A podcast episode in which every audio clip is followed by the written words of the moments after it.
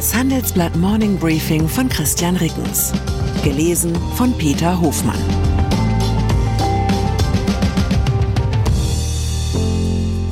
Guten Morgen allerseits.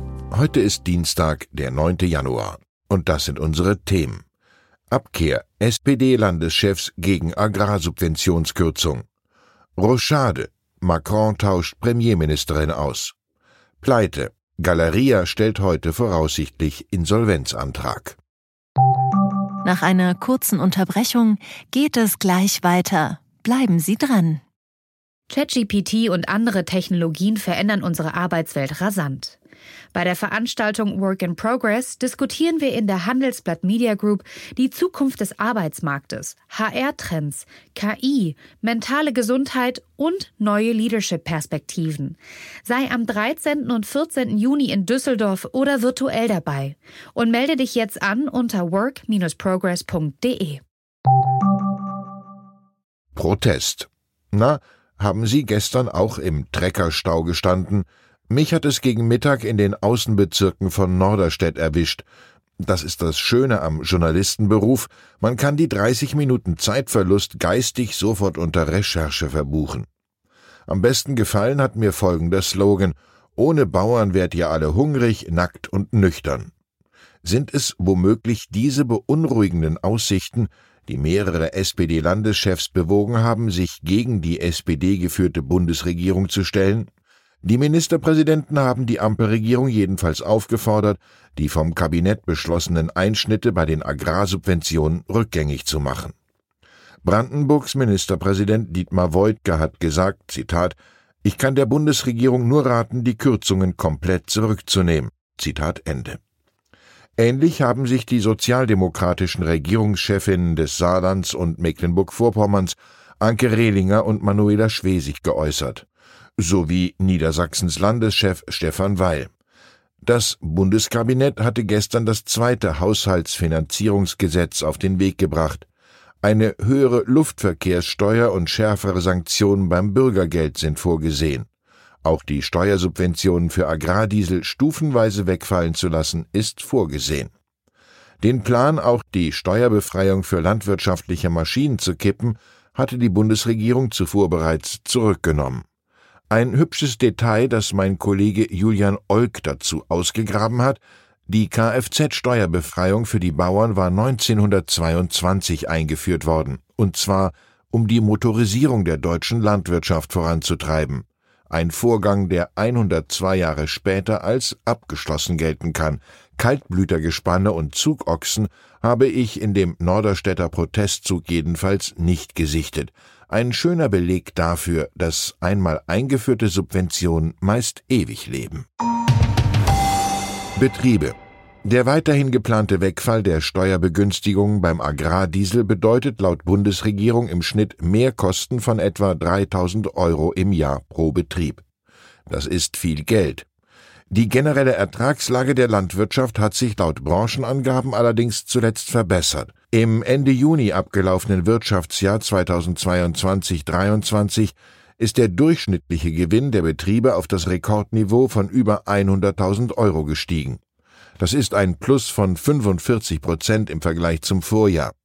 Davon sind allerdings unter anderem noch Investitionen zu bezahlen.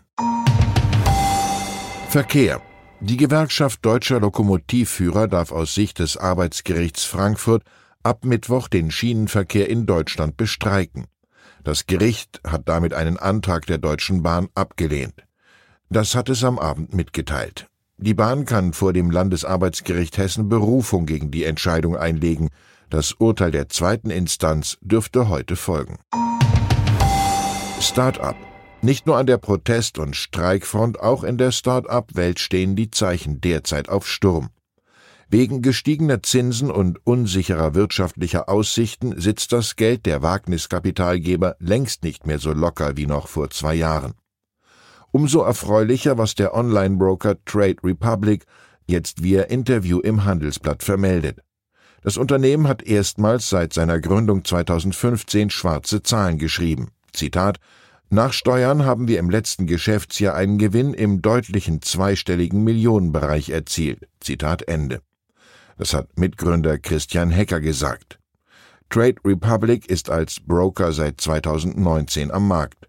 Der Online-Broker zählt mit einer Bewertung von zuletzt 5 Milliarden Euro zu den wertvollsten deutschen Start-ups im Finanzbereich, den sogenannten Fintechs.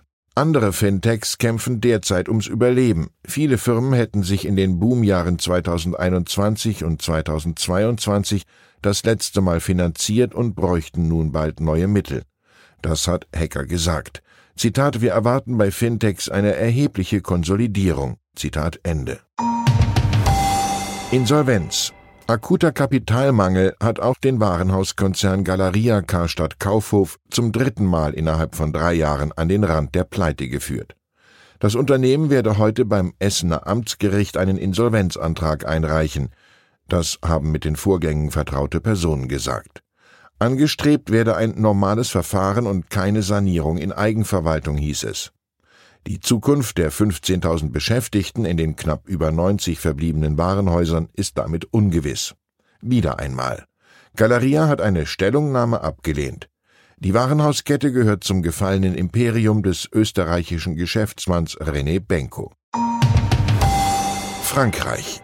Emmanuel Macron stellt seine Regierung für die verbleibenden drei Jahre seiner Amtszeit neu auf. Der französische Präsident hat am Montagabend den Rücktritt seiner Premierministerin Elisabeth Born verkündet.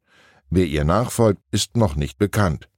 Der von Macron gewünschte Austausch an der Regierungsspitze dürfte nur der erste Schritt einer größeren Kabinettsumbildung sein. Der Präsident erhofft sich dadurch offenbar neuen Schwung für sein Mittebündnis. Das kann ohne eigene Mehrheit im Parlament nur mühselig regieren. Dazu kommen schwache Umfragewerte für Macron und seine Partei im Jahr der Europawahl. Partei. Zwei personelle Überraschungen hat es gestern für mich bei der offiziellen Gründung der neuen Partei Bündnis Sarah Wagenknecht für Vernunft und Gerechtigkeit gegeben. Der ehemalige Bundestags- und Europaabgeordnete der Linken, Fabio De Masi, und der frühere Düsseldorfer SPD-Oberbürgermeister Thomas Geisel sollen die Partei gemeinsam als Spitzenkandidaten in die Europawahl führen. De Masi genießt als Finanzexperte parteiübergreifend Anerkennung. Der 2020 abgewählte Geisel ist immerhin 40 Jahre lang Sozialdemokrat gewesen. Sport. Und dann müssen wir an dieser Stelle noch die traurige Nachricht vom Tod des letzten deutschen Kaisers vermelden. Franz Beckenbauer ist wahrscheinlich der berühmteste, vielleicht der beste und auf jeden Fall der eleganteste deutsche Fußballspieler aller Zeiten gewesen. Am Sonntag ist Beckenbauer im Alter von 78 Jahren verstorben. Das hat seine Familie am Montag mitgeteilt. Dass Beckenbauers große Zeiten schon eine Weile zurückliegen, habe ich gestern am Abendbrottisch gemerkt. Mein Sohn hat gefragt, ob wir nicht eine Schweigeminute für diesen Lothar Matthäus abhalten sollten. Eine Verwechslung, die für Matthäus sicher keine Beleidigung darstellt. Ich wünsche Ihnen einen Tag, an dem Sie einfach rausgehen und Fußball spielen, egal ob im wörtlichen oder im übertragenen Sinn. Herzliche Grüße, Ihr Christian Rickens. PS mit Traktorkonvois und Blockaden von Autobahnauffahrten hat am Montag die Protestwoche der Landwirte begonnen. Sie demonstrieren gegen Subventionskürzungen. Die bisherigen Nachbesserungen der Bundesregierung reichen ihnen nicht. Uns interessiert, können Sie den Ärger und Protest der Landwirte nachvollziehen? Wie viele Subventionen braucht die Landwirtschaft? Und ist ein solcher Protest ein sinnvolles Mittel zum Ziel? Schreiben Sie uns Ihre Meinung in fünf Sätzen an forum.handelsblatt.com. Ausgewählte Beiträge veröffentlichen wir mit Namensnennung am Donnerstag gedruckt und online. Die Welt steht vor gewaltigen Herausforderungen. Zum einen die Energiewende voranzutreiben und gleichzeitig den Klimawandel einzudämmen. Und auch der Energieträger Wasserstoff gewinnt weltweit immer mehr an Bedeutung. Doch wie geht es weiter? Erfahren Sie mehr auf dem Handelsblatt Wasserstoffgipfel 2024 am 12. und 13. Juni in Essen. Infos unter handelsblatt-wasserstoffgipfel.de. Mit dem Vorteilscode Wasserstoff 2024 erhalten Sie einen Rabatt von 15% auf die Tickets.